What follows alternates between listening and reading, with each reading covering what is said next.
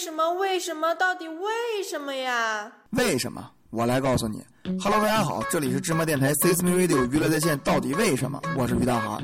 有人啊叫我于博士，也有人叫我于二逼。但甭管你叫我什么，你都可以在我们的微信公共平台芝麻娱乐回复聊天室来向我提问，还可以在我们的新浪官方微博芝麻电台跟我单逼。那么到底为什么奥运是五环呢？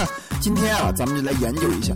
大家都知道，奥运会啊是每四年一届的全球人民的体育盛会，世界各地的运动健儿在奥运会场上拼搏奋斗，发扬着更大、更粗、更长的精神。我没说错，是大家都知道奥运精神是更高、更快、更强。但你们仔细想想，这里边除了更快之外，其他的跟我说的，那不都一个意思吗？所以我们总能在有关于身体素质的比赛项目里边看到黑人选手强壮的身躯，然后我们也一定会在技巧性的比赛中看到黄种人那精湛的技术。至于这个白人呢，他们一贯的作风都是看上去白白大大的，其实真刀真枪较量的时候总是软绵无力啊。这是一个我热爱运动的女性朋友告诉我的。其实关于奥运会啊，它的标志也很有意义，就是我们熟知的奥运五环。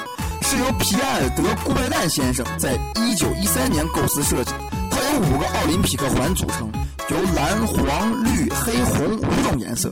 这个顾先生啊，可不得了，这辈子最大的成就啊，就是发明了奥运五环呢。可是我越看越不对劲呢，奥运五环的样子，大家有没有很眼熟啊？对了，就是我们中国古老的智力游戏九连环的阉割版呢。顾先生抄袭的要不要这么明显啊？过由此可见呢，我们伟大的中国还是很厉害。不光足球是我们发明的，现在看来连奥运会都算是我们发明的呀。所以一切都是我们发明的，就连韩国都是我们的好邻居。而且这个奥运五环呢，它是有意义的，象征着五大洲。黄色啊代表亚洲，黑色代表非洲，蓝色代表欧洲，红色代表美洲，绿色啊代表了大洋洲。但是我又发现了一个问题。顾先生，我请问你啊，既然奥运会是属于全球的，那么你能告诉我为什么没有南极洲吗？你就这么看不起企鹅代表队吗？众生平等，你知不知道？再说了，你凭什么把南美洲和北美洲直接给合并了啊？你初中地理是传达是王大爷教你的吧？而且大家看啊，这个黄色代表亚洲，说明亚洲黄种人居多；黑色代表非洲呢，也是如此；红色代表了美洲，说明了美洲地区的棕种混血儿会比较多一些。那顾先生，请你告诉我，为啥蓝色是欧洲呗？难道欧洲人都是阿凡达跟蓝精灵的后代啊？还有绿色代表澳洲，澳洲人得有多大的气性才能把全身都给漆绿啊？简直太不科学了。那么到底为什么奥运是五环呢？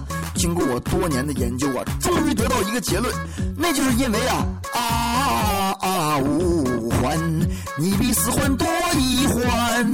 没错，当年一定是听了这个歌才设计出来的奥运五环。其实他这么设计啊，是非常有先见之明的，因为他知道北京一定会承办奥运会的，而且北京也真的是最适合承办奥运会的城市啊，因为北京啊真的有五环呐。